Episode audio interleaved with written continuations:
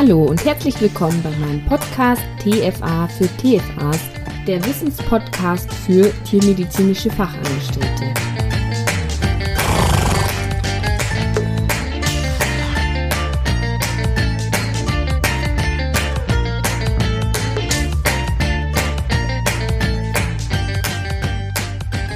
Heute geht es um das Thema kleine Heimtiere. Die werden ja gern mal in der Tiermedizin übersehen. Und ähm, es gibt auch eine ziemlich große Wissenslücke zu dem Thema, also sowohl bei den Tierärzten als auch bei den Tierhaltern. Und ähm, heute möchten wir einfach mal so ein bisschen ja, erzählen, was die kleine Heimtiermedizin so macht. Und dazu habe ich eine von den vier Fachtierärzten für kleine Heimtiermedizin in Bayern eingeladen. Und ähm, die hat mir im Vorgespräch schon so begeistert von, ihrer, von ihrem Bereich erzählt, dass ich das eigentlich keinem vorenthalten möchte. Und darum freue ich mich tierisch, dass die liebe Karin Teichmann heute Zeit für mich hat. Hallo Karin. Hallo. Vielen Dank für ähm, das Interesse auch an den kleinen Heimtieren. Ähm, ich freue mich immer, wenn ich für dieses spezielle Thema ja, einfach äh, andere Menschen vielleicht ein bisschen begeistern kann oder auch ähm, mit dieser Thematik anstecken kann, weil ich einfach finde, dass diese Tierartgruppe äh, mehr Aufmerksamkeit verdient. Hast du recht, ja. würde ich sagen. und auch eine bessere Medizin und ähm, das ist mir persönlich ein ganz großes Anliegen, dass wir es schaffen, für diese Gruppe an Tieren ähm, einfach was Besseres zu schaffen und ähm, uns da auch mehr Mühe geben und auch mehr aufklären können, ähm, einfach damit es diesen Tieren auch besser geht. Mhm. Wo kommt denn deine Begeisterung für die kleinen Heimtiere her? Also eigentlich ist es ein bisschen kitschig, weil äh, ich tatsächlich selber Kaninchen, Meerschweinchen, selber hatte, seit ich acht, neun Jahre alt ähm, war. Und natürlich sind auch meine Tiere krank geworden und ich habe die auch ganz furchtbar gehalten, so wie man es früher einfach gemacht hatte, in Einzelhaft sozusagen. Mhm. Ähm, sie haben Joghurttrops bekommen und Trockenfutter und äh, auch ein äh, Stück Brot, weil man es nicht anders wusste. Ja, mhm. Die haben zwar äh, trotzdem bei uns ähm, ein gutes Leben gehabt, hatten viel Freilauf, einen kompletten Garten für sich und alles, aber ich habe viel, viel falsch gemacht, auch weil ich es nicht besser wusste. Und als ich zum Tierarzt gegangen bin, weil meine Tiere krank waren, konnte irgendwie niemand diesen Tieren helfen. Die sind immer früher oder später gestorben und letztendlich ähm, wurden sie dann eingeschläfert. Und es hat mich damals schon als 13-Jährige dann irgendwann super frustriert. Mhm.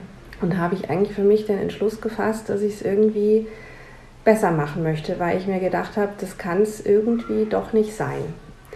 Und dann habe ich eigentlich immer mehr versucht, eigentlich so ein bisschen halt mein Wissen zu bereichern und dann letztendlich mich für das Studium entschieden. Und mir haben aber immer alle gesagt, Karin, was willst du denn mit den Heimtieren? Ja, und da verdient man doch kein Geld und überhaupt. Und letztendlich habe ich mich aber nicht davon abbringen lassen. Ich habe zwar alles ganz normal weiter, ähm, also mich ausbilden lassen, was jetzt Kleintiere betrifft. Ähm, und habe auch versucht, immer ein guter Tierarzt zu sein und meine Sache genau zu nehmen und ähm, viel zu lernen und alles zu hinterfragen. Bin aber immer an den kleinen Heimtieren dran geblieben. Aber habe dann auch relativ schnell festgestellt, dass es so an der Uni eigentlich kaum Möglichkeiten gibt, sich da wirklich ähm, gut ausbilden zu mhm. lassen. Mhm. Und dann habe ich natürlich versucht ähm, zu schauen in ganz Deutschland, welche Tierärzte beschäftigen sich denn mit dieser Patientengruppe einfach mehr als andere. Und mhm. den habe ich dann auf die Finger geguckt. Mhm. Und dann habe ich auch meine Doktorarbeit letztendlich, damals gab es ja noch eine Heimtierabteilung an der Uni, ähm, habe ich dann bei der ähm, Jutta Hein damals noch ähm, in der medizinischen Kleintierklinik dann meine Doktorarbeit gemacht und nebenbei eine Heimtiersprechstunde dann, also Gesundheitsvorsorge, Heimtiersprechstunde gemacht und mhm. so einfach ähm, gelernt und äh, geschaut und natürlich wahnsinnig viel auch selber gelesen und mhm. nachgelesen. Ja, okay. weil deutsche Literatur ist auch eher beschränkt und da muss man natürlich auch viel Englisch querlesen, weil mhm. einfach England, Amerika, die sind einfach weiter als wir okay. in Deutschland. Das ist eine sehr junge Medizin. Mhm. Aber ähm, eine schöne Medizin und es sind vor allem einfach unglaublich schöne Patienten, also mhm. auch sehr niedliche Patienten, ungefährlichere Patienten als jetzt Hund und Katze, außer man hat vielleicht wirklich kleine Nagetiere, die dann doch mal vielleicht ein bisschen bissig sind, aber es ist einfach eine unglaublich schöne ähm, Patientengruppe und es macht echt also viel Freude, mit diesen Tieren einfach zu arbeiten. Mhm. Okay. Hm, was ist denn das Besondere dann an deiner Arbeit? Also du hast jetzt schon gesagt, das ist eine relativ harmlose Medizin, sage ich jetzt mal, in dem Sinne, dass man vielleicht nicht so schnell von der Katze gebissen wird. Ja. Also ein Kaninchen beißt sehr, sehr, sehr, sehr selten. Es sind eher Kratzer, die man halt abbekommt. Ähm, ja, also zwar jetzt unabhängig davon, ähm, dass sie jetzt ähm, natürlich nutzt man oder hat ein bisschen den Vorteil, äh, wenn man diese Tiere untersucht, dass sie einfach ähm, im Gegensatz jetzt zu den Fleischfressern einfach Beutetiere sind und mhm. sich natürlich anders verhalten. Mhm. Ja, und natürlich eher in so eine, ähm, ja, in so eine Position verharren, wo sie sagen, ich bin ganz unscheinbar und bewege mich nicht, dann passiert mir auch nichts. Ne? Mhm. Also sind natürlich da auch ein bisschen leichter zu handeln, wobei man auch trotzdem beim Handling gucken muss, die sind natürlich trotzdem anspruchsvoll, weil die können spontane Fluchtbewegungen machen, mhm. vom Tisch springen, und da muss man natürlich trotzdem auf der Hut sein. Also nur weil das Kaninchen jetzt ganz niedlich auf dem Tisch sitzt, heißt das nicht, dass es da auch einfach sitzen bleibt. Ne? Man muss trotzdem immer sehr, sehr aufmerksam sein und diese Patienten natürlich auch davor schützen, eben aus Panik ähm, dann doch irgendwie spontane ähm, Bewegungen zu machen und sich da natürlich dann zu verletzen. Mhm. Ne? Aber ähm, grundsätzlich, was ist besonders an dieser Gruppe an Tieren? Ähm, besonders ist, dass man, äh, ich glaube, noch viel, viel, viel mehr genauer seine Untersuchung machen muss. Mhm. Weil Hund und Katze zum Beispiel jetzt zeigen doch deutlicher, was ihnen fehlt. Ähm, die zeigen ein ganz anderes Schmerzäußerungsverhalten. Die Kaninchen, Meerschweinchen etc. sind dann doch Beutetiere und ähm, in ihrem Schmerzverhalten ganz anders.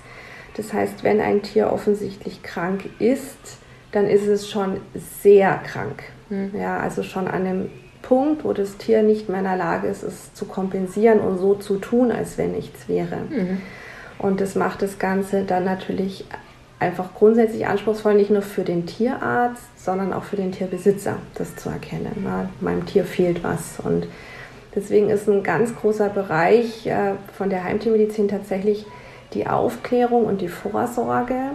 Ja, das heißt, einfach das Wissen, wie hält man diese Tiere artgerecht, was brauchen die, um überhaupt gesund, ähm, ja, gesund bleiben zu können. Ja, wie macht man einfach diese Fehler nicht, weil mhm. ähm, natürlich ist immer unnatürlich, in Gefangenschaft zu halten. Ja, der Trend geht natürlich Gott sei Dank immer mehr weg von diesem schrecklichen ein Meter aufs eins, also, also diesen kleinen Käfig im Kinderzimmer, ja, wo dann ein ja. Kaninchen mhm. oder Meerschweinchen sein Dasein fristet. Mhm. Ähm, das geht Gott sei Dank tendenziell davon weg. Die Patientenbesitzer sind tatsächlich häufig ähm, viel, viel interessierter daran, wie geht es meinem Tier gut, was brauche ich dafür, wollen wirklich wissen, ähm, äh, also einfach ansammeln und es auch ganz häufig gut machen. Mhm. Ja. Und ähm, ja, und bei der klinischen Untersuchung muss man halt wirklich noch mehr ganz gründlich schauen, was ist da los. Ja, weil die meisten kleinen Heimtiere haben häufig nicht nur ein Problem, sondern es sind gleich mehrere, die gleichzeitig auftreten. Mhm. Zum Beispiel eine Zahnerkrankung in Kombination mit einer Ohrenerkrankung, wieder in Kombination vielleicht mit einer Gebärmuttererkrankung. Ja, mhm. und das zieht dann alles einfach Energie oder belastet das Immunsystem und irgendwann ja. kann dieses Kaninchen oder was auch immer, Debu, ähm, da ähm, das nicht mehr kompensieren. Ja. Mhm. Und da muss man erstmal drauf kommen auf das alles, dass das auch irgendwie zusammenhängt dann. Genau, also es ist wirklich Detektivspiel also, ja. und äh, ich versuche mir wirklich für die Patienten auch viel Zeit zu nehmen. Mhm. Und gründlich zu untersuchen. Man muss auch viel mit den Patientenbesitzern reden, mhm. um herauszufinden, was ist denn überhaupt jetzt das Thema, was ist denn für die Leute verändert, ja, weil die merken natürlich, also das meiste ist natürlich zum Beispiel mein Dego, der sitzt gesträubt in der Ecke und frisst nicht mehr. Mhm. Ja, und das ist natürlich grundsätzlich unspezifisch. Mhm. Und dann kann man noch versuchen, so ein bisschen halt herauszuhören, ähm, hat er vielleicht doch Appetit, aber es klappt nicht, weil mhm. vielleicht die Zähne erkrankt sind oder ist er völlig uninteressiert am Futter, zieht sich zurück, vielleicht doch irgendeine Infektion oder na, also da muss man wirklich ähm, den Besitzern gut zuhören, auch die richtigen Fragen stellen und sehr gründlich untersuchen. Mhm. Und dieses sehr gründlich untersuchen wird natürlich anspruchsvoller, je kleiner diese Tiere sind. Ne? Also mhm. Also kleine Heimtiere da unterscheiden wir ja zum einen die große Gruppe der Kaninchen, das sind sicherlich also meine Hauptpatienten. Mhm. Dann kommt die große Gruppe der Nagetiere, da gehört ähm, sicherlich als äh, Meistervertreter das Meerschweinchen. Dann habe ich äh, im Grunde noch die also Wüstenrennmäuse oder Gerbile und mhm. ähm, Degos, Chinchillas und ähm, dann kommen natürlich noch die Hamstermäuse und Ratten. Mhm. Und dann gibt es äh, auch noch ähm, die Frettchen, die ich unfassbar spannend finde. Die sind schon, gehen aber the theoretisch erst also wieder in Richtung Katze, eigentlich so von, mhm. von der klinischen Untersuchung. Und ähm, dann gibt es zum Beispiel auch noch Igel oder noch ganz andere exotische ähm, kleine Kandidaten. Ähm, wie Sugarkleider oder ähm, also noch, mal, noch mehr Exoten mhm. quasi, die kommen natürlich eher äh, sporadisch, aber ähm, die ähm, sind natürlich auch mit dabei und das ist dann auch einfach sehr spannend. Mhm, ja. Glaube ich, ja. Und äh, macht auch Spaß. Aber Hauptvertreter sind sicher Meerschweinchen und Kaninchen. Und die, die zu mir kommen mit ihren Tieren, die sind tatsächlich häufig so, dass sie entweder schon eine lange Odyssee hinter sich haben, weil mhm. sie einfach versuchen, es gut zu machen und für ihre Tiere alles zu ermöglichen, aber sie finden die Plattform nicht, ja, weil sich der Kollege vielleicht nicht gut auskennt, weil der Kollege nicht vielleicht nicht weiterschickt, ja, oder weil ein Kollege was probiert und es nicht klappt. Mhm. Ähm, äh, oder weil die einfach grundsätzlich auf der Suche sind nach einem Tierarzt, der sich einfach damit auskennt. Ja? Mhm. Weil was immer mehr kommt, ist, dass ähm, auch der Tierarzt sich spezialisiert. Ne? Mhm. Also es kommt halt immer mehr, der Tierarzt, der macht halt Haut, der andere Tierarzt macht Herz, ja. der nächste Tierarzt macht Innere und ähm, dann gibt es halt noch Vogel, Reptilien und dann auch die kleinen Heimtiere. Und ich merke schon, dass der Bedarf riesig ist und die mhm. Frustration genauso, weil die Leute würden gerne, aber ähm, es gibt einfach zu wenig Tierärzte, die das beherrschen. Also ich habe mal nachgeschaut, tatsächlich hier vom, vom DVG sind tatsächlich nur 46 Tierärzte, die sich spezialisiert auf kleine Heimtiere haben, aufgelistet.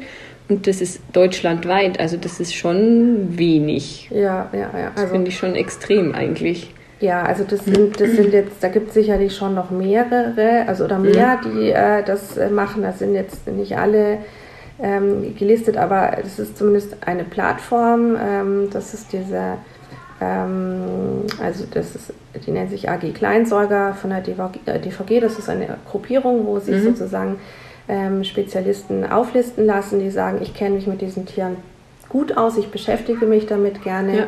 Genau, und auf dieser ähm, AG Kleinsäuger sind eben die Spezialisten gelistet. Das heißt, entweder hat man da eine Zusatzqualifikation, Fachtierarzt oder eine Zusatzbezeichnung mhm. erworben. Oder ähm, man bildet sich überdurchschnittlich fort mhm. und kennt sich dadurch einfach besser aus durch Fortbildungen.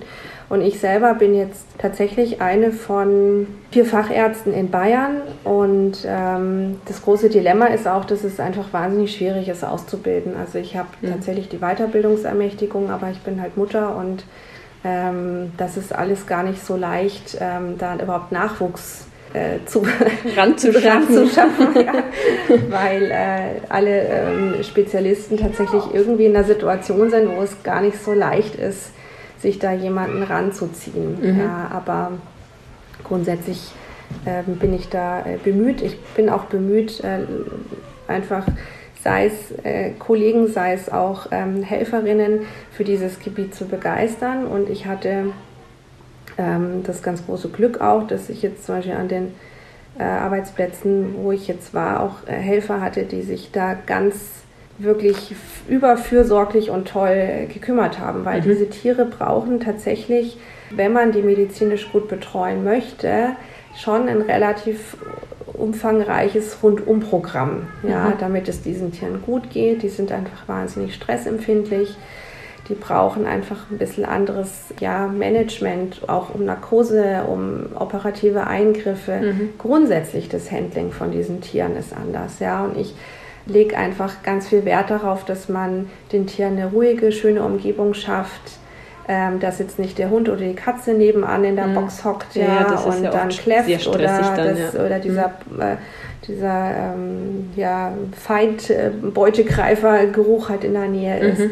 Auch vielleicht ein bisschen eine dunkle Umgebung, ähm, eine Geräusch, also eine ruhige Umgebung schaffen, gerade vor so Operationen. Es ist total toll, wenn man die Tiere einfach ganz früh bringt und dann erstmal sie akklimatisieren lässt. Das Adrenalin vom Transport und Einfangen fährt runter. Mhm. Dass man die Tiere vor Narkosen auch vielleicht nochmal zufüttert, dass der Bauch voll ist, weil sie natürlich nach Eingriffen nicht sofort fressen.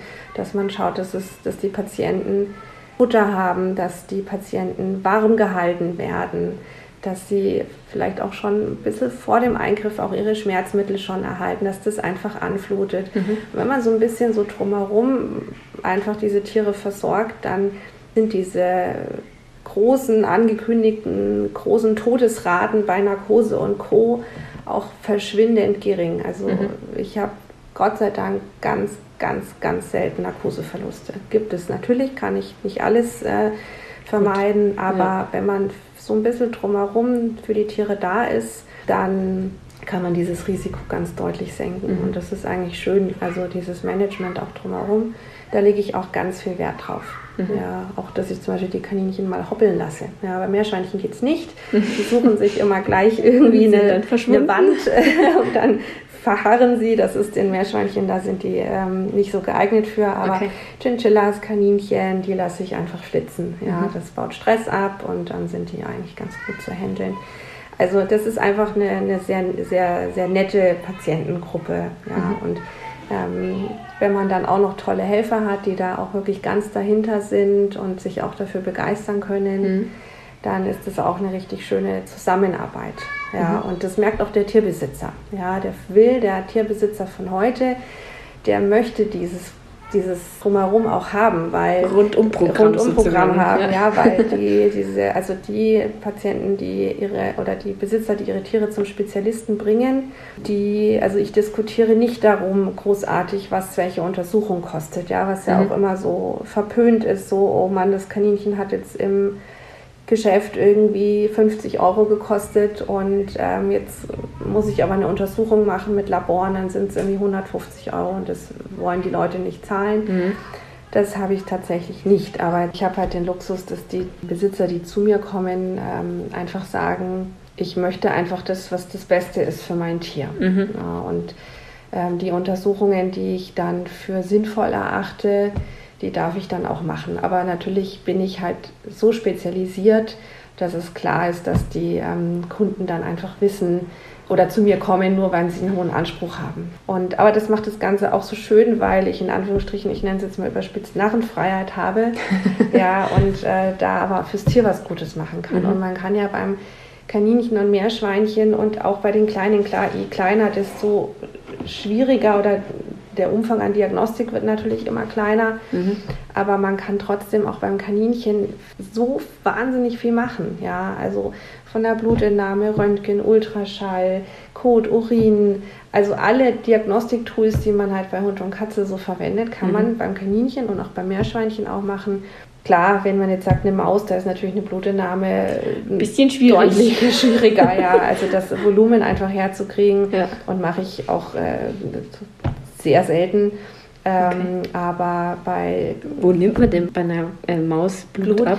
Also es bietet sich an, ähm, dass man an dem Schwänzchen. Ähm, Echt, oder? Da sind äh, kleine Venen sichtbar, mhm. auch bei der Ratte. Und die haben äh, tatsächlich hier im Backenbereich einen kleinen Venenplexus. Mhm. Und dann kann man auch mit einer Naht, also mit einer Kanüle sozusagen punktieren. Mhm. Und dann kann man da auch tröpfchenweise Blut gewinnen. Zwei Tropfen oder ja, wie viel kriegt genau. man da? Mehr ja, ist es ja, nicht wahrscheinlich, oder? Genau. Witzig. Aber okay. ähm, ja, aber so bei den Kleinen bietet sich tatsächlich das Schwänzchen an. Ja. Mhm. Okay, ja. cool. Ja, das habe ich tatsächlich noch nie mitgekriegt bei einer Maus. Ja, ist auch wirklich selten, dass man das macht. Das okay. hat sich noch nicht so etabliert. Aber mhm.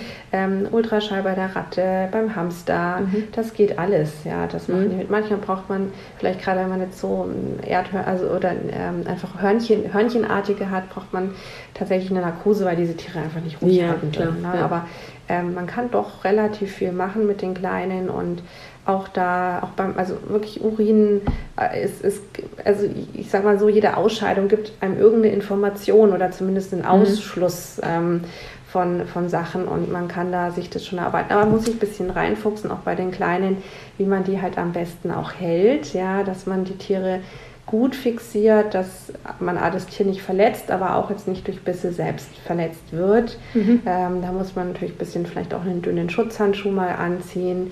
Und man muss natürlich auch schauen, dass man jetzt nicht das Tier, bevor man das fängt, erstmal fünf Minuten durch die Box äh, rennen lässt, weil dann sind alle fix und fertig. Ja? Mhm. Also, ja. also man muss einfach so ein bisschen über das Handling Bescheid wissen. Ähm, aber wenn man das macht, kann man bei den Tieren ganz viel anschauen, ganz viel untersuchen, ganz viel Informationen finden. Und wenn ich es wirklich gar nicht hinkriege und das Tier ist unkooperativ bei den ganz Kleinen, dann kann man sich mit einer Gasnarkose ganz gut unterstützen. Mhm. Also, dass man halt dann in Ruhe einfach guckt, weil Ziel ist immer, den Patienten so wenig wie möglich zu stressen, weil die sind ja eh schon krank, ja, mhm. oder in der Regel Klar. krank. Ja. Und da gilt es immer darum, äh, oder gilt es einfach immer, das Tier so wenig wie möglich ja, noch zusätzlich mehr. zu belasten sozusagen. Genau. Mhm. Okay. Ähm, kannst du jetzt so spontan sagen, was du am öftesten untersuchst oder welche Krankheiten am, am, am, meisten, am meisten, vorkommen bei dir in der Praxis? So, was dir gerade so spontan einfällt? Also ich habe ja eher so ähm, die Terminsprechstunde mhm. und jetzt eher, ich würde eher sagen, ich bin die Tierärztin von chronisch Kranken. Okay. ähm, ich habe wenig akut, weil ich tatsächlich einfach die Zeit gar nicht dafür habe, sondern bei mir ist einfach Termine, also werden Termine vereinbart mhm. und ich kläre dann Sachen ab. Mhm. Es ist tatsächlich ein, ein ganz riesengroßes Gebiet, ist ähm, die Zahnmedizin. Mhm. Das ist sicherlich fast immer Thema. Das sind einfach Tiere mit ähm, also zumindest Kaninchen, Meerschweinchen, Chinchilla und Degu. Mhm. Das sind die Spezies, die permanent wachsende Zahnsubstanz haben. Ja.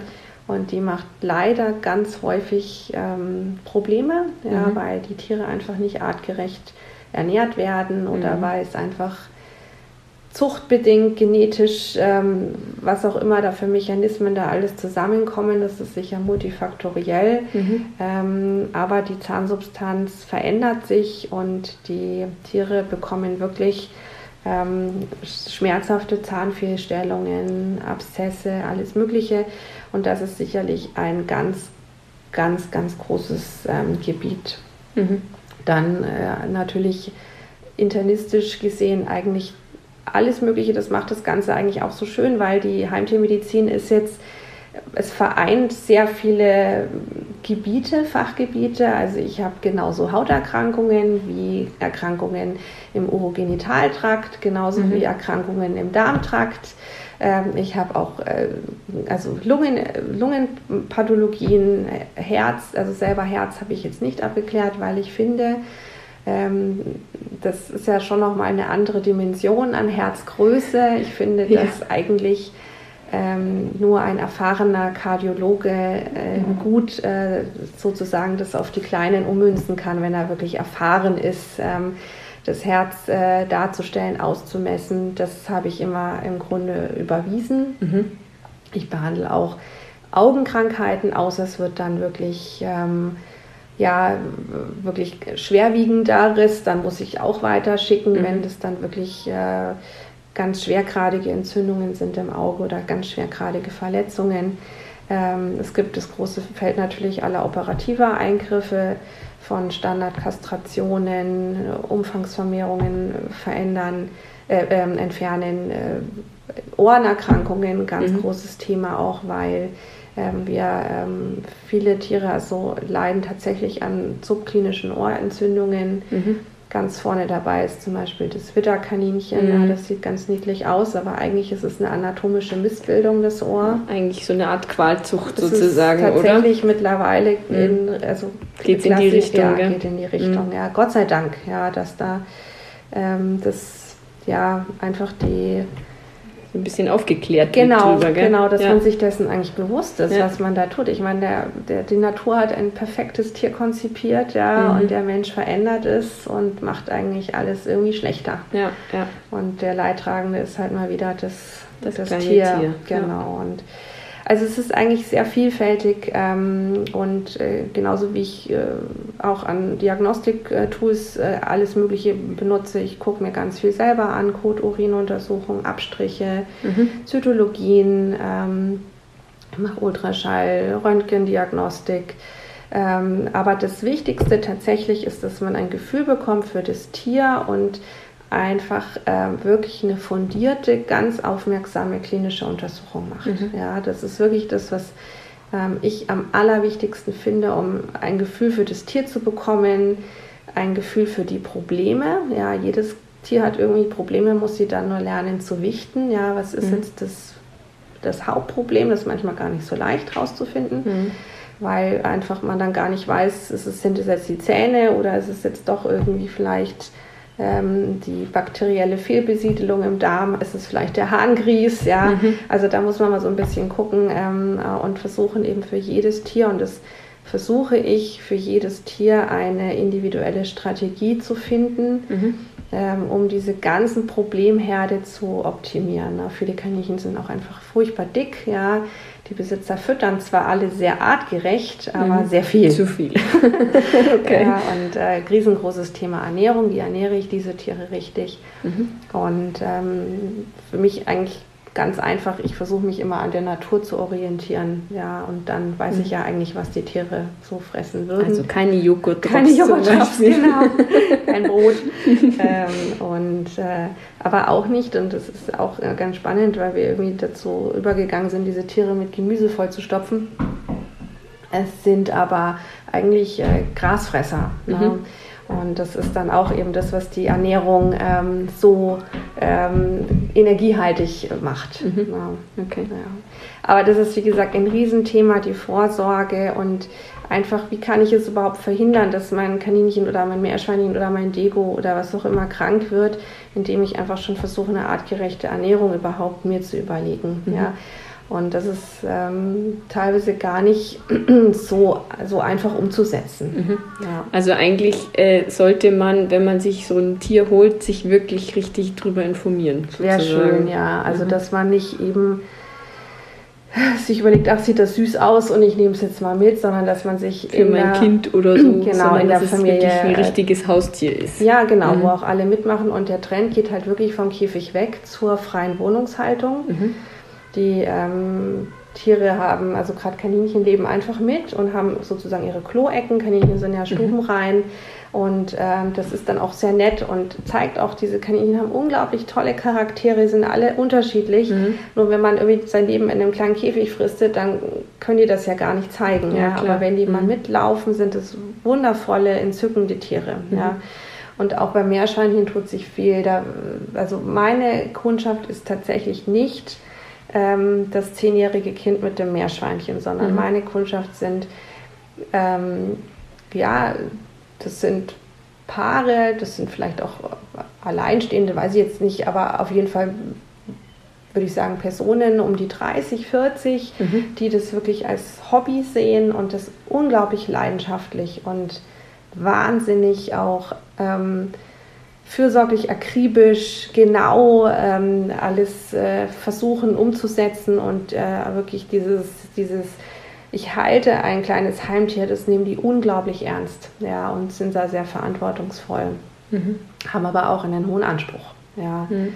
Und sind aber auch sehr belesen. Also ich habe jetzt äh, wirklich nicht das Klientel, wo jetzt sagt, ich fütter jetzt meinem Kaninchen jeden Tag Joghurt-Drops und äh, eine Schüssel Kraftfutter oder mhm. Trockenfutter. Okay. Das tun die alle nicht. Ja, die sind alle sehr, sehr bemüht. Mhm. Und das ist auch schön, dass sich immer mehr Leute Gedanken machen, wie mache ich es denn besser und wie wie schaffe ich das, dass mein Tier einfach eine tolle Umgebung hat. Und das ist ja auch das Schöne gerade, auch wenn man jetzt so Degos hat oder so Mäuse, dass man denen einfach eine ganz tolle Umgebung schafft. Das kann ja auch Hobby sein, ja, mhm. einfach für die was Tolles zu kreieren und zu basteln, tollen, eine tolle Stallung zu bauen, groß und mehrere Etagen und auch, also man kann das ja wirklich wunderbar umsetzen und hat dann was Tolles zu beobachten. Ja. ja. Es sind ja eigentlich alles keine Kuscheltiere, ähm, sondern eigentlich eher so Beobachtungstiere mit sagen wir so intensiveren Menschenkontakt. Ja? Und mhm. es sind ja vor allem auch eigentlich fast alles durch die Bank Tiere, die ähm, auch sehr sozial sind und auch in Partnerschaften oder in Gruppen leben sollten. Mhm. Ja. Also Außer jetzt der Haltung. Ja. Ist nicht so schön. Einzelheit, nein, das sollte nicht mehr so sein. Allen, ja, ja. ja, genau. Also die okay. Hamster sind da noch sicher eine Gruppe, kommt auch immer darauf an, was für eine Hamsterart, aber ähm, sonst lebt eigentlich fast alles in irgendeiner Partnerschaft oder in Gruppen. Mhm. Okay, ja, schön. Eine Frage hätte ich noch. Ähm, was ist denn deine Vision zum Thema Heimtiermedizin? Meine Vision, meine Vision ist, ähm, irgendwie zu schaffen, für die Tiere eine gute Medizin mhm. umzusetzen. Mhm.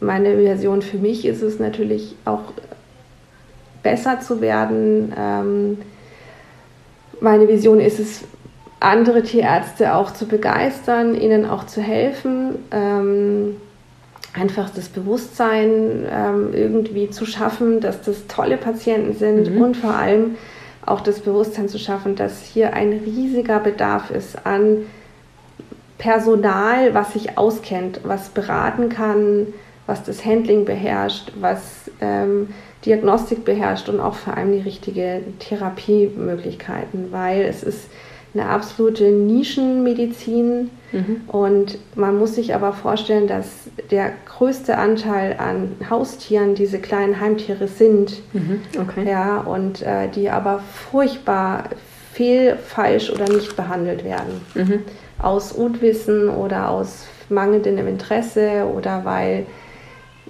der Besitzer frustriert ist, weil er nicht viel Geld bezahlen möchte.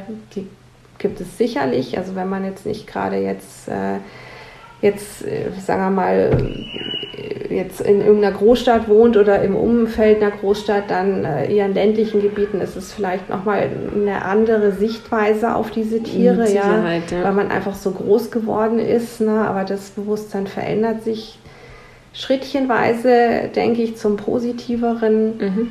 Ähm, ja, einfach, dass man für diese Gruppe kämpft, weil die haben genauso eine gute Medizin verdient wie Hund und Katze und Pferd und überhaupt.